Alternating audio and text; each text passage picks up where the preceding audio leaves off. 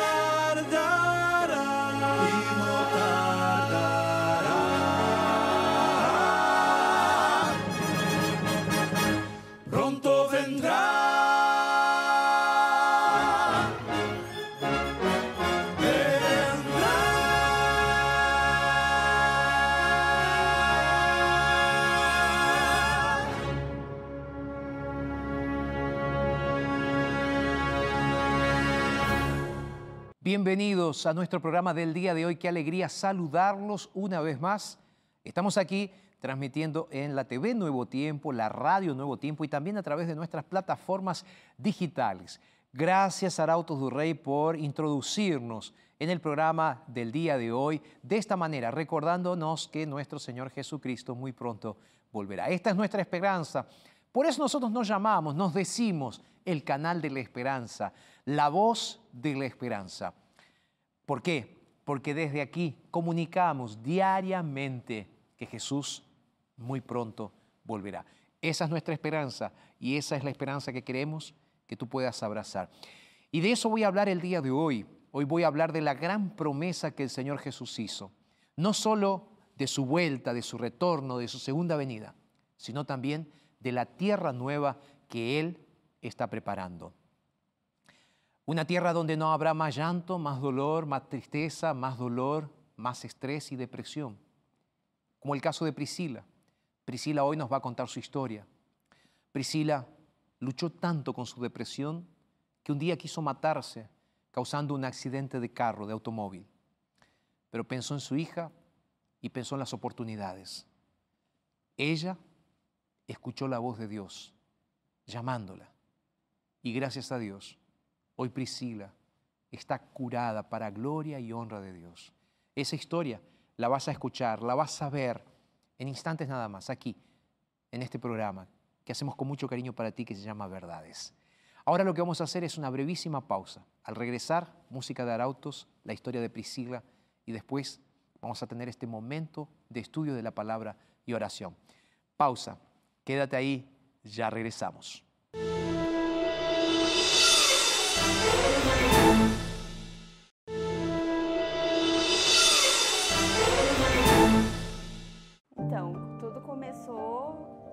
Todo comenzó con el insomnio. Yo no dormía por la noche y comencé a tener muchos pensamientos obsesivos. Yo no tenía paz. Mi cabeza no paraba, no se desconectaba y comencé a tener muchos pensamientos malos. Yo nunca pensé en suicidarme, pero yo me sentía muy mal y se convirtió en una bola de nieve. Comenzaba con pensamientos muy malos, pensamientos violentos. Yo pensaba que todo iba a salir mal, que tudo ia acontecer de ruim, que que yo me iba a enfermar, que iba a tener cáncer. Solo cosas malas tenía en mi cabeza. Y yo estaba cada vez peor, lloraba mucho. Yo ya había pasado por esto cuando tenía unos 20 años, pero la depresión en sí fue una depresión postparto que fue después del nacimiento de mi hija. Yo me separé del padre de ella cuando nació por una traición y yo fui empeorando. Yo notaba que no estaba bien yo fui siempre muy orgullosa y como ya tenía varios casos en mi familia, yo no aceptaba que eso estaba sucediendo conmigo. La verdad que demoré mucho en aceptarlo. Yo creo que aceptarlo es una cosa muy buena para quien está en esa condición, porque cuanto más tú peleas con eso, más fuerte se torna. No logras salir de eso. Yo resistía mucho, mucho, mucho. Yo no lo aceptaba de ninguna forma. Tomar un medicamento para mí era un sacrificio, porque yo creía que era una cosa equivocada tomar un remedio para eso. Yo siempre fui muy crítica con eso, creía que cuando veía personas con ese tipo de enfermedad, como hubo muchos casos en mi familia, yo creía que era algo simple. Y cuando yo tuve que tomar fue muy difícil para mí. Yo a veces pensaba que el remedio no hacía el efecto correcto de tanto que yo resistía. Mi médico conversó conmigo, él me dijo que era una depresión postparto no tratada. Él me dijo que si yo hubiera buscado ayuda desde el comienzo, quizás no estaría así ahora. Y yo llegué a un extremo desespero. Yo llegué con trastorno de ansiedad, con depresión, yo tenía ataques de pánico. Fue desesperador. Hoy yo estoy en el hospital yo siempre trabajé en la parte administrativa como enfermera. Terminé la universidad y siempre fui al área administrativa. Era más tranquilo. Pero dentro del hospital me tocó de cerca. Yo trabajo en un sector que atiende pacientes de psiquiatría, que son personas que intentan suicidarse. Entonces al principio me sentí identificada, porque me recordó las cosas que yo había pasado. Y yo oraba mucho y le decía, Dios, si me pusiste allí, ayúdame a ayudar. Aunque sea con una mirada, con una sonrisa, ayúdame a decirle a esas personas que no están solas. Ese es mi objetivo allí. No es fácil. El ambiente hospitalario es muy pesado. Fue un momento difícil porque yo lloraba mucho. Yo nunca dejé a mi hija, nunca. Yo siempre me quedé con ella, cuidé de ella aun cuando estaba muy triste, aun cuando no lograba entender todo lo que estaba sucediendo. Y yo la abrazaba mucho a ella y lloraba mucho. Y una vez yo llegué del trabajo y mi mamá me dijo que mi hija había dicho que yo no la quería. Y yo le dije, pero ¿por qué? Porque tú siempre lloras. Y ella sentía que yo no la quería porque me veía llorar todo el tiempo. Eso fue como si un cuchillo me atravesaba el pecho. Porque yo intentaba mucho protegerla, esconder lo máximo que podía. Entonces la mayoría de las veces lloraba en el baño, lloraba dentro de la habitación. A veces yo esperaba que ella duerma para yo poder llorar. Pero frente a ella yo intentaba ser fuerte. Pero ella me veía, ella solo tenía tres años. Y ella sabía que yo no estaba bien. Eso me tiró abajo. Pero también fue lo que me levantó, porque yo dije, yo necesito, necesito levantarme. Y para mí fue lo peor, porque cuando están metidos nuestros hijos, yo solo te la tenía ella. Yo tenía el apoyo de mi mamá, de mi iglesia, pero era Dios en mi primer lugar. Y luego ella era mi protección. La miraba a ella y yo decía, no lo voy a lograr. Yo la miraba y sentía que no iba a poder verla graduada. Yo dudaba tanto, yo le pedía a Dios. Yo trabajaba en San José y yo iba por la ruta y hablaba con Dios, Dios, haz que un auto me choque, porque yo no me quería matar, no me quería suicidar, pero yo quería terminar con eso. Y yo no quería que mi hija sepa que yo quería eso. Quería que ella pensara que fue un accidente. Entonces fue muy doloroso para mí cuando yo me imaginaba que no le debería casarse, graduada en la universidad. Eso me lastimaba mucho porque parece que no había alegría en mí. Y cuando todo cambió, yo recuerdo muy bien ese día. Yo lloraba mucho, me sentía víctima. Una vez mi pastor, yo le pedía muchos consejos en la iglesia y él me dijo, Pri, tú entraste en un estado de autocompasión. Te colocaste en una posición de víctima como si no hubiese nada que puedas hacer. Pero tú puedes, tú puedes hacer. Y yo comencé Comencé a leer la palabra, a hablar la palabra de Dios. Comencé a dejar mensajes por toda la casa, mensajes de Dios para mí, para mi alma, para mi entendimiento, para mi mente, para que yo fuera transformada. Y yo comencé a reírme, todos los días que yo me levantaba yo sonreía. Y yo decía, gracias Señor por haberme dado una noche maravillosa. Y yo sé que mi día va a ser maravilloso. Y así muriendo por dentro yo decía eso todos los días, todos los días hasta que eso fuera real. Y lo fue. Mi historia. Yo leía muchos libros, más de lo que puedas imaginar. Yo leí muchos libros sobre ese tema y todo lo que yo leía estaba en la Biblia. Todo, todo, todo. Solo que Dios es mucho más simple, es eso. Yo creo que voy a vencer, porque nosotros somos una obra en construcción. Entonces hoy te voy a decir que soy depresiva. De ninguna forma, ni un poco. 90% de mis días son muy felices. Son llenos de cosas para hacer, me gusta mi vida. Miro al espejo y me gusta ser quien soy. Si más adelante yo voy a tener días tristes, yo creo que depresión es una enfermedad que realmente es difícil de expresar. Pero ahora no, hay días que estoy triste, hay días que lloro sin razón, puede ser cosas de mujer también. Pero te voy a decir, yo nunca más sentí lo que sentía antes, de ninguna forma. Hoy yo leo la Biblia en voz alta, todos los días. Ella nos transforma de una forma que ningún otro lugar puede. Ni un remedio, ni un terapeuta, ni una iglesia. Es el amor de Dios que nos completa. Muchas personas con depresión y pánico tienen miedo. Yo hablo por mí. Miedo de todo. De vivir, miedo de morir, miedo de todo. Y la Biblia dice que el amor verdadero lanza afuera todo el miedo.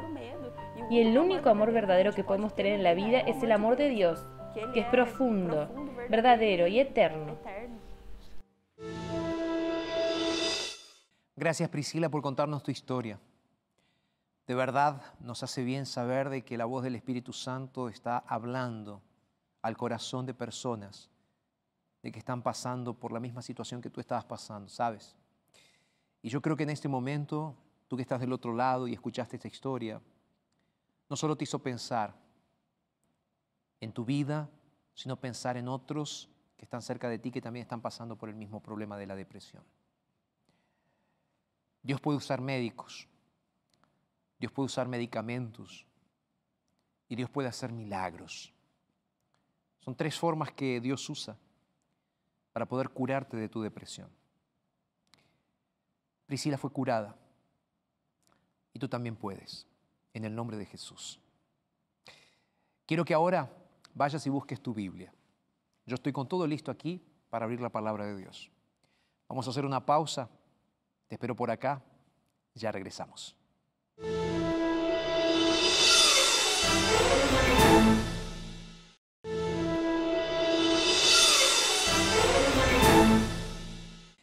Qué bueno que sigues ahí y como siempre lo hacemos, tengo un regalo muy pero muy especial para ti. ¿De qué se trata el regalo del día de hoy? Es este material, este curso bíblico, esta pequeña revistita que tengo aquí en mi mano, que es el curso bíblico Las enseñanzas de Jesús. En este curso bíblico vas a poder aprender muchas de las enseñanzas que nuestro Señor Jesucristo nos dejó. Es un material sensacional que realmente vale la pena tenerlo en la comodidad de tu casa ¿Cómo hacer para pedirlo? Es muy simple. Tú nos escribes a nuestro WhatsApp, que es el más 55 12 98 15 176. Aquí lo pides y te lo vamos a estar regalando con mucho cariño. Si estás dentro de Sudamérica, este curso va entonces de forma completamente gratuita en papel. Lo vas a recibir ahí en la comodidad de tu casa. Es gratis, puedes recibirlo. Si tú estás fuera de Sudamérica, este curso bíblico lo puedes pedir a través de nuestro WhatsApp también, pero vas a estar recibiendo el curso bíblico digital que vamos a estar enviándote. Pero también es importante que puedas ponerte en contacto con nosotros a través de nuestra página en internet, que es estudielabiblia.com. Eh, déjame decirte algo más. Mira, hoy yo voy a hablar sobre la gran promesa de nuestro Señor Jesucristo, su venida, pero especialmente la instauración de su reino eterno. Y aquí en este material aparece en la lección número 8, la voy a estar mostrando aquí para, para que puedas verlo, en la lección número 8 aparece justamente este tema. ¿sí? Si tú ves aquí, lo voy a mostrar aquí mismo, ¿sí? aparece entonces su regreso. Este es el tema número 8 de la lección de las enseñanzas de Jesús. ¿Cómo hacer entonces para pedirlo? Más 55 12 98 100 14 60. ¿Ok? Lo vamos a repetir. 100 14 60 más 55 12 98 100 14 60. Este es el número de WhatsApp para que puedas escribirnos y pedir tu curso bíblico completamente gratuito. ¿Sabes qué quiero hacer ahora? Quiero orar junto contigo. Y después vamos a ir a la mesa para poder abrir la palabra de Dios. Pero antes de abrir la Biblia, me gustaría que podamos hacer una oración. Vamos a orar. Padre, muchas gracias por este momento que nos regalas en tu amor, en tu misericordia, en tu bondad. Y gracias porque podemos abrir tu palabra, Señor, para poder sentir, para poder vivir, para poder experimentar el mensaje que tienes para nosotros en este día. Señor, queremos consagrarnos a ti, queremos ver tu reino y poder participar de tu reino, Señor. Por eso ahora en el nombre de Jesús pedimos tu unción, tu dirección y tus enseñanzas para nuestra vida. Oramos en Jesús nuestro Señor y Salvador. Amén. Amén. Muy bien, estamos listos entonces para comenzar. Vamos a dejar el curso bíblico por aquí y vamos entonces a abrir la Biblia. Déjame decirte algo, el tema que estamos eh, para comenzar ahora tiene que ver con el reino de Dios. Y voy a explicarte un poco bíblicamente hablando cuál es ese reino, porque algunos amigos evangélicos tienen algunas dudas en relación con el reino y hay algunas interpretaciones bien interesantes en relación con el reino. Pero ¿qué es lo que realmente dice la Biblia? Abre tu Biblia en el libro de Daniel, Antiguo Testamento, libro de profecía, Daniel capítulo 2. Aquí en el capítulo 2 se registra la profecía que fue dada al rey Nabucodonosor, donde él ve una estatua que tiene diferentes materiales, diferentes metales, oro, plata, eh, bronce, hierro, hierro y barro cocido. Pero aparece un eh, elemento muy interesante que no es un metal. Nos dice el texto bíblico que es una roca que no fue cortada con mano humana. Entonces voy a leer ahora el versículo 44, que es parte de la explicación que Daniel le hace al rey Nabucodonosor del sueño que el rey había tenido. El texto bíblico dice así, en, los días de estos reyes, el Dios del cielo levantará un reino que no será jamás destruido, ni será el reino dejado a otro pueblo. Desmenuzará y consumará a todos estos reinos, pero Él permanecerá para siempre. Como te dije, esa estatua que el rey ve es una sucesión de reinos. De hecho, cuando Daniel comienza a explicar la profecía, Daniel le dice, tú, oh rey, eres esa cabeza de oro. Después de ti vendrá otro reino y otro reino. Y ya hemos explicado eso en otros momentos aquí, ¿verdad? Sucesiones de reinos, Babilonia, Medopersia, Grecia, Roma, hasta llegar a nuestros días.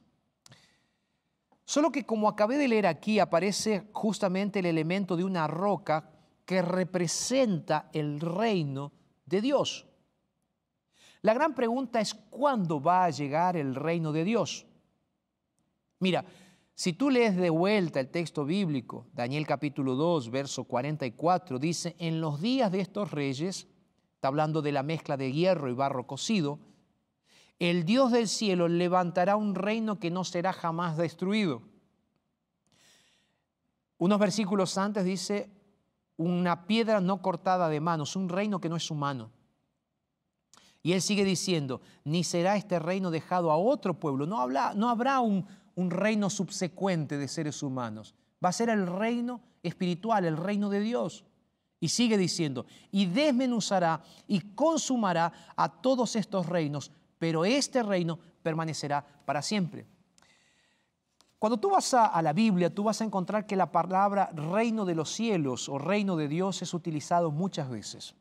Ahora, la frase reino de Dios es conocida y usada dentro del judaísmo, dentro del cristianismo, y dentro del islamismo. De hecho, en la Biblia, la frase reino de Dios aparece 68 veces en la Biblia.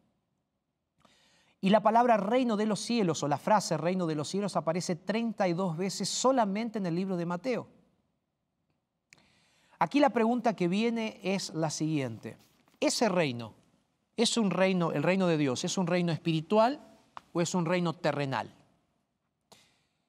Lo primero que tenemos que decir en base a lo que nos dice el libro de Daniel capítulo 2 es que este reino de Dios no es un reino humano. ¿Cuándo ese reino va a surgir? Ese reino va a surgir después del tiempo del fin. Va a surgir para ocupar el lugar de reinos terrenales. Y va a ser un momento específico en el cual Dios va a instaurar ese reino.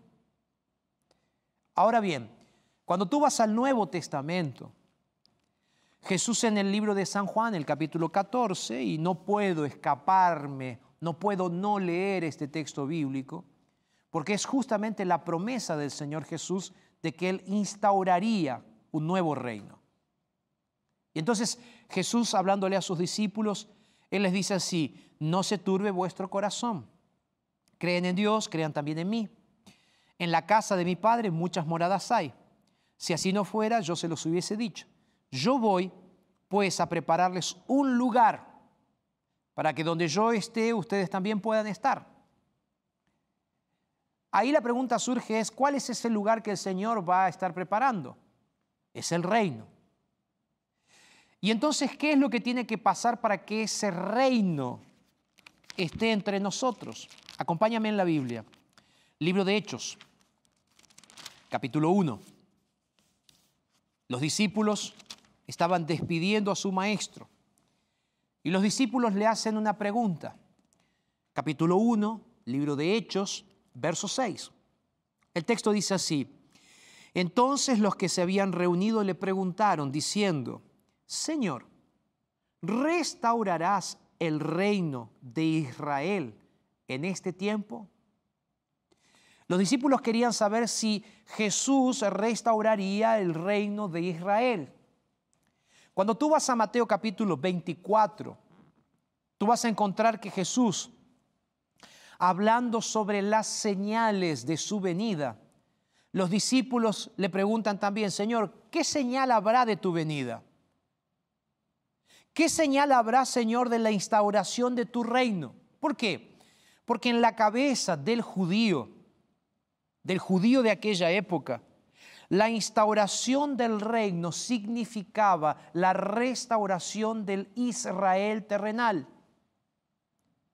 Y aquí es donde yo necesito comenzar a hacer un paréntesis para explicarte el pensamiento que hoy se está dando gracias a la teología liberal y a la teología que como consecuencia se dio en la teología dispensacionalista, que son corrientes teológicas que están en este momento con una interpretación bíblica que nos hacen pensar, o que hacen pensar, no a nosotros, hacen pensar a las personas que Dios puede restaurar o instaurar su reino, el reino de Dios, en un reino terrenal. Es por esa razón que surgen varias líneas de cristianos protestantes, varias líneas de judíos llamados o conocidos como sionistas, y también muchos católicos que están volviendo sus ojos para lo que está sucediendo en Israel y en Palestina, desde hace mucho tiempo, no de ahora. ¿Por qué? Porque en base a esa interpretación o esa línea de interpretación teológica y profética que ellos siguen, ellos creen que el reino de Dios será instaurado en la tierra. Vamos a ir un poquito más profundo. ¿Y de dónde sale este pensamiento? ¿De dónde surge este pensamiento? En el siglo XII y XIII hubo un pensador italiano llamado Joaquín de Fiori. Ese hombre Joaquín de Fiori comenzó a desarrollar un pensamiento teológico sobre el reino de Dios. Pensamiento teológico que influenció a Cristóbal Colón, por ejemplo. Y fue eso lo que incentivó a, a Cristóbal Colón a encontrar un nuevo reino. Él pensaba en la instauración del reino de Dios. Por eso cuando Cristóbal Colón encontró lo que después se llamaría Américas o las Américas, Cristóbal Colón pensó que ese sería el lugar, el nuevo Edén, el nuevo lugar que Dios estaba preparando para instaurar su reino terrenal. Yendo un poquito más adelante en la historia, fue eso lo que incentivó también a los padres peregrinos, para que después del año 1600 los padres peregrinos cruzaran el mar Atlántico y viniesen hasta América para instaurar un nuevo imperio, un nuevo país. Por eso ese sentimiento imperialista que los Estados Unidos tiene no es de ahora, sino que es la inspiración a lo largo de los años a esas interpretaciones proféticas que vienen desde mucho tiempo. Los pares peregrinos, peregrinos, como eran conocidos, aquellos que viajaron en aquel barco conocido como el Mayflower, que en 1920 llegaron a las costas americanas y sentaron las bases para lo que sería después la república, para lo que sería después esa república democrática de los Estados Unidos, esa conjunción de tres estados que nació como los Estados Unidos, nació con tres estados en el inicio. ¿Qué tiene que ver esto, pastor? Te estoy diciendo que para esa línea de pensamiento, por eso es tan importante Estados Unidos, Israel, ellos piensan que la instauración del reino de Dios será una instauración terrenal, donde comenzará un milenio de paz.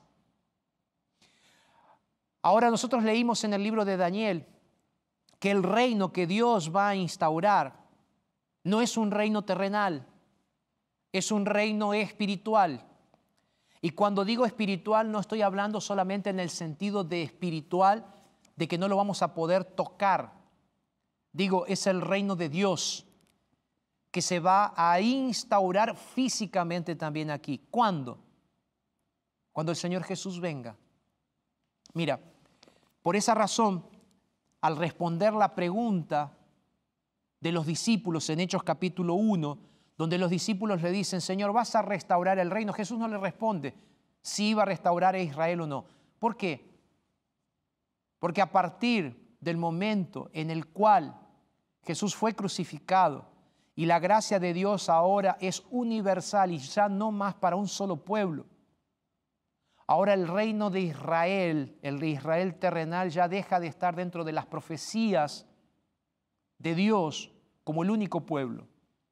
Y ahora ya es el pueblo de Dios, el remanente de Dios que sigue los mandamientos, el que está dentro de la profecía para cumplir los últimos llamados proféticos.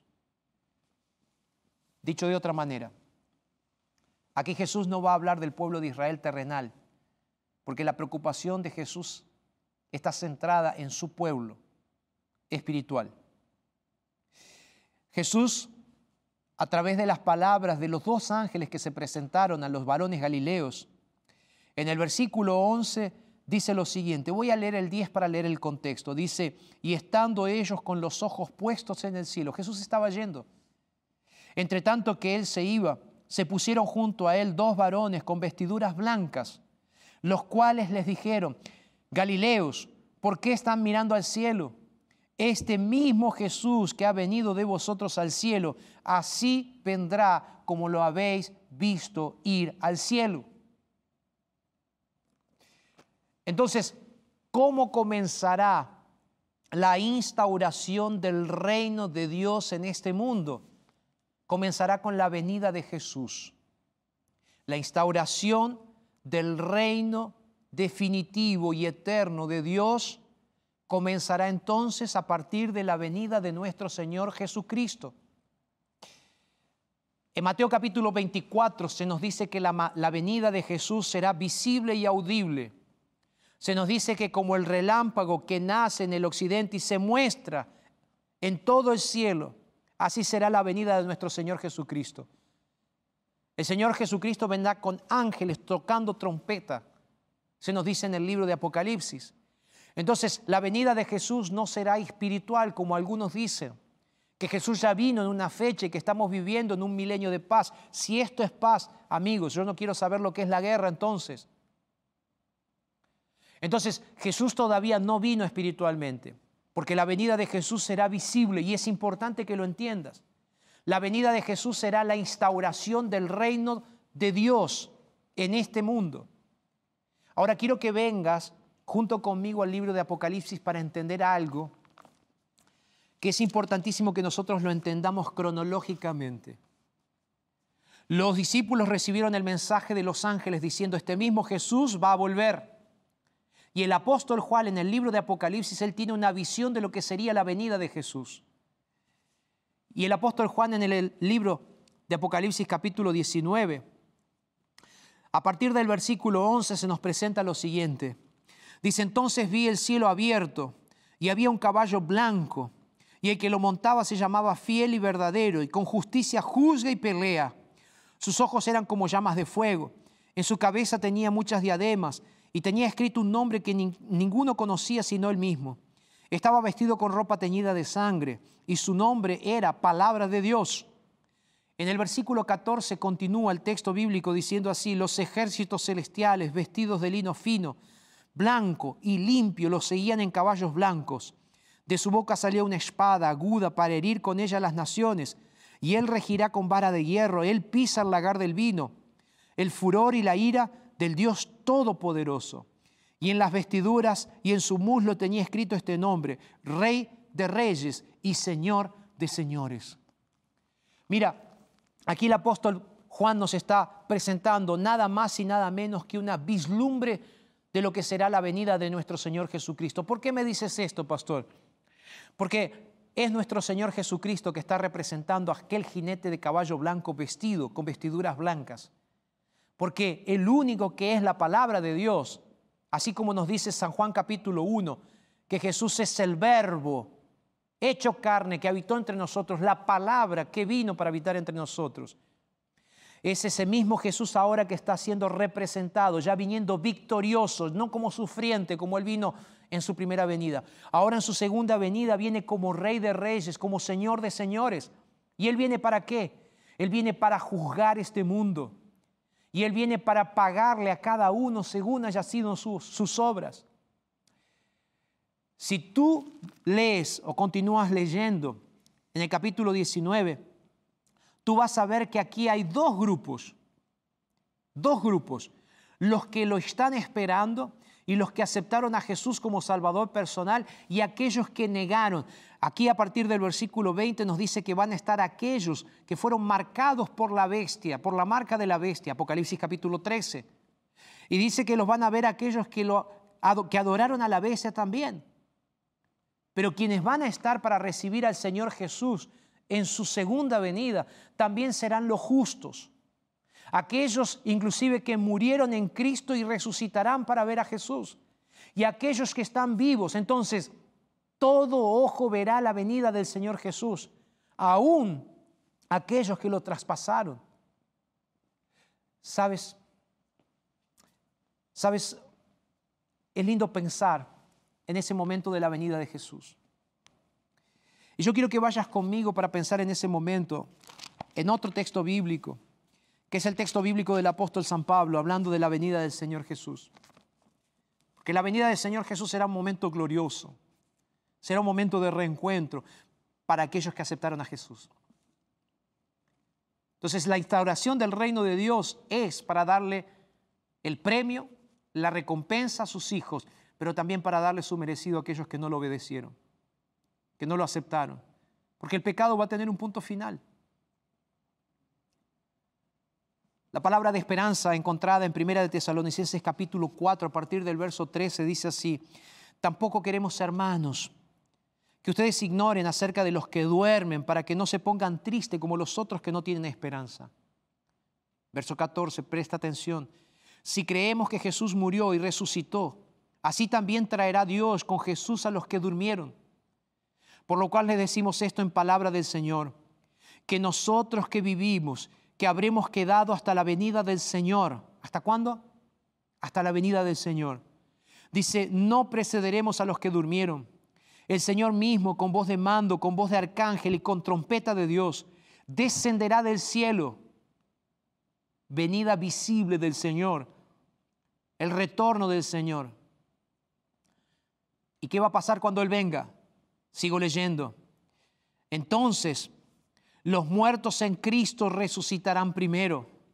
Luego nosotros, los que vivimos, los que hayamos quedado, seremos arrebatados juntamente con ellos en las nubes para recibir al Señor en el aire. Entonces, discúlpame, querido amigo, tú que crees, que piensas que hay un arrebatamiento secreto antes de la venida de Jesús. Ese pensamiento no es bíblico. Ese pensamiento no es bíblico porque cuando el apóstol Pablo está hablando de arrebatamiento, está hablando del mismo momento en el cual habrá resurrección de muertos. Es todo simultáneo. ¿Cuándo? Cuando nuestro Señor Jesucristo venga por segunda vez. ¿Sabes? Y aquí solo un paréntesis muy rápido. ¿Cuál es el sentido de la resurrección de los muertos? Para ti que piensas que los muertos cuando se mueren van al cielo. Si ya están en el cielo, ¿para qué van a resucitar? Te das cuenta que muchas veces tus creencias, que no están fundamentadas en las palabras de Dios, no tienen lógica. Jesús va a volver para resucitar a los muertos en Cristo y para llevar a aquellos que viven en Jesús. Jesús muy pronto va a volver. Y ese es el inicio de la instauración del reino de Dios. Quiero que vayamos nuevamente al libro de Apocalipsis, porque aquí hay algo que tú tienes que entender. En Apocalipsis capítulo 20, entonces, ahora se nos dice así, verso 1, vi que descendía del cielo con la gran llave del abismo un ángel. Y entonces dice el verso 2, prendió al dragón, la serpiente antigua, que es el diablo y Satanás, y lo ató por mil años. Lo arrojó al abismo lo encerró y puso un sello para que no engañara más a las naciones hasta que fueran cumplidos mil años. Después de esto debe ser desatado por poco tiempo. ¿Qué es lo que va a pasar después de la venida de Jesús? ¿Qué es lo que va a pasar después de la venida de Jesús? Jesús va a venir, va a haber una resurrección de los muertos en Cristo, los vivos en Jesús serán llevados junto con Jesús ¿Y qué va a pasar? Después de la venida de Jesús comienza un periodo de mil años. Y si tú lees con atención el capítulo 20 del libro de Apocalipsis, va a acontecer dos cosas. La primera, aquí en la tierra, el diablo y sus ángeles serán presos por mil años. Entonces cuando alguien te dice que los mil años de paz, que la instauración del reino de Dios de mil años de paz va a ser en esta tierra, no le creas. Lee Apocalipsis capítulo 20. Después de la venida de Jesús habrá un periodo de mil años donde la tierra estará completamente vacía y el único que estará aquí será Satanás y no podrá engañar absolutamente a nadie porque no habrá seres humanos vivos. ¿Dónde estarán los seres humanos vivos? Los que fueron resucitados y los que fueron arrebatados vivos para ir al cielo con el Señor. Estarán en el cielo. Yo sé que parece de película. Yo sé que parece de película, yo sé que parece una mitología, que parece una historia, parece ciencia ficción, pero esto es la realidad profética de la palabra de Dios y yo la creo. Porque el texto bíblico dice y puedes leerlo también en Daniel capítulo 7, donde se presenta una vislumbre parecida con la del libro de Apocalipsis. Apocalipsis capítulo 4. Se dice que aquellos que fueron resucitados, aquellos que estarán con el Señor, en el verso 6, la última parte, se nos dice que serán sacerdotes de Dios y de Cristo y reinarán por mil años. ¿Y qué estarán haciendo durante esos mil años en el cielo? Y repito, en el cielo. Estarán juzgando junto con el Señor, reinando durante mil años. Entonces, vamos a repasar la cronología bíblica. Dice Daniel que después de esa sucesión de reinos, en el fin del tiempo de la historia de la humanidad, Dios va a intervenir instaurando su propio reino. Ese reino no es un reino terrenal, Es el reino de Dios, espiritual. Jesús dijo, este reino o mi reino no es de este mundo, le dijo a Pilato. Ese reino no va a ser liderado por seres humanos. Ese reino va a ser instaurado y liderado por Dios. ¿Cuál será el evento entonces que va a iniciar ese reino? La venida en gloria y majestad de nuestro Señor Jesucristo. Será cuando el Rey de Reyes, el Rey de Señores, estará viniendo en gloria y majestad y todo ojo lo verá. Ese será el inicio. Habrá una resurrección estrondosa, donde todos van a ver esa resurrección de los muertos en Cristo y donde todos seremos arrebatados juntos para ir con el Señor. Y entonces a partir de ese momento comienza un milenio, un milenio donde los santos estarán en el cielo durante mil años juzgando. Y aquí habrá mil, mil años en la tierra donde Satanás estará encadenado por mil años sin poder engañar, sin poder destruir, sin poder mentir. Y el texto bíblico dice que al final de ese tiempo, si vuelves al capítulo 20, verso 4, verso 3, dice que después de los mil años, final del verso 3, Satanás será liberado por un tiempo. Si tú vas leyendo verso 9, verso 10, dice que Satanás se va a levantar contra el campamento de Dios. ¿Cuál es ese campamento de Dios? Apocalipsis capítulo 21. Se nos dice así, entonces vi un cielo nuevo y una tierra nueva, porque el primer cielo y la primera tierra habían pasado y el mar ya no existía más. Y yo, Juan, vi la santa ciudad, la nueva Jerusalén, descender del cielo de parte de Dios, preparada como una esposa para su marido. Y oí una gran voz del cielo que decía, el tabernáculo de Dios, el campamento de Dios está ahora con los hombres y Él morará con ellos, y ellos serán su pueblo, y Dios mismo estará con ellos. Aquel Edén que fue perdido, ese Edén en el cual Adán y Eva conseguían comunicarse con Dios cara a cara, va a ser restaurado.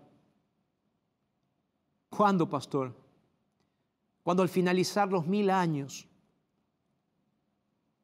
después de la venida de Jesús, mil años después de la venida de Jesús, la nueva Jerusalén descienda del cielo.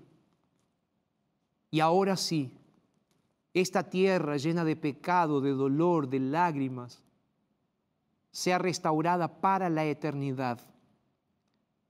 Y ese reino será eterno. Ese es el reino que el Señor Jesús está preparando para sus hijos. Ese es el reino que Él va a venir a instaurar. Entonces cuando alguien te diga que Jesús ya vino, no le creas. Porque como dijo Jesús, esas personas son falsos maestros, falsos profetas. Jesús dijo que todos vamos a ver su venida. Cuando alguien te diga que la instauración del reino de Dios va a ser en esta tierra, en una ciudad, en la Jerusalén actual, terrenal, no le creas. Eso es falsa profecía. Porque Dios va a instaurar su reino después de mil años de estar con sus hijos juzgando en el cielo, no en esta tierra, en el cielo. Y después de esos mil años va a volver a esta tierra. Ahora sí, para renovar completamente esta tierra. Claro, va a haber una guerra estará ese Armagedón final, después de los mil años, donde Satanás intentará destruir la nueva Jerusalén que está descendiendo del cielo. Pero Dios destruirá completamente el pecado. Apocalipsis capítulo 20 se nos dice eso en el versículo 10.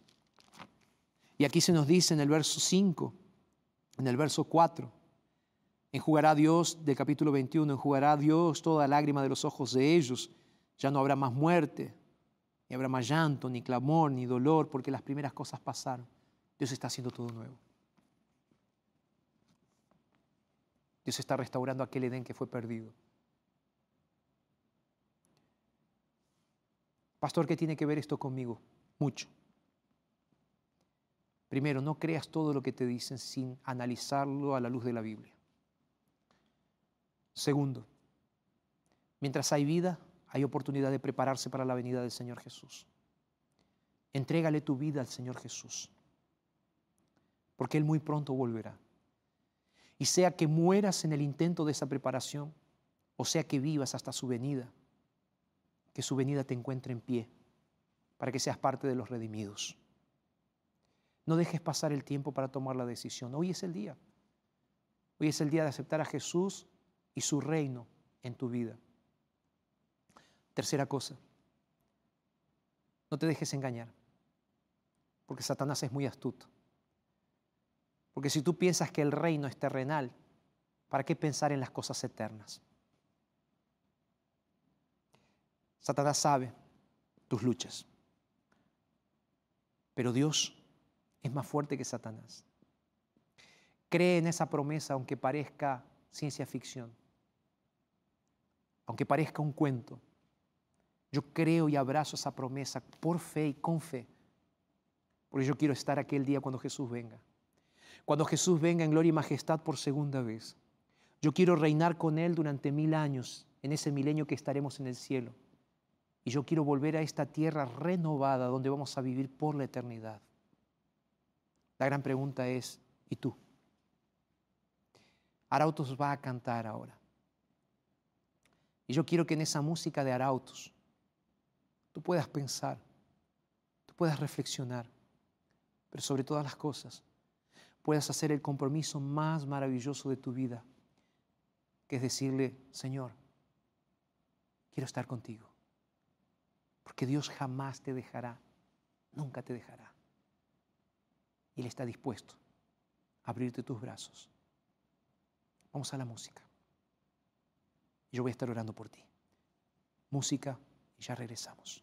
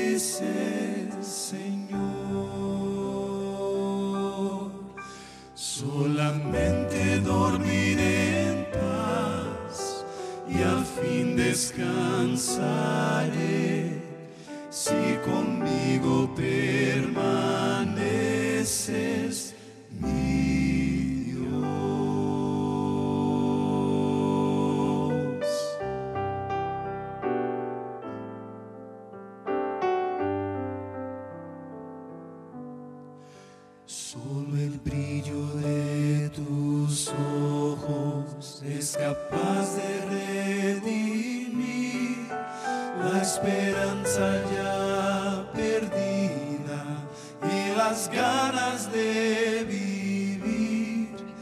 Es tu brazo tan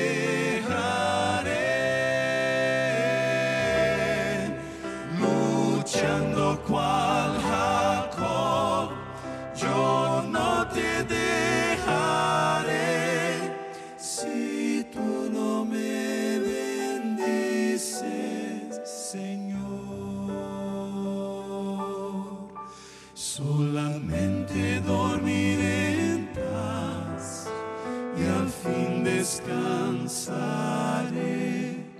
Si conmigo permaneces, mi Dios.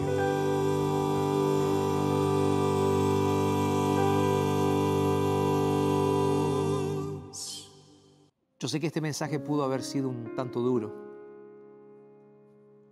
pero llegó el momento de hablar la palabra clara para que tus decisiones sean claras también.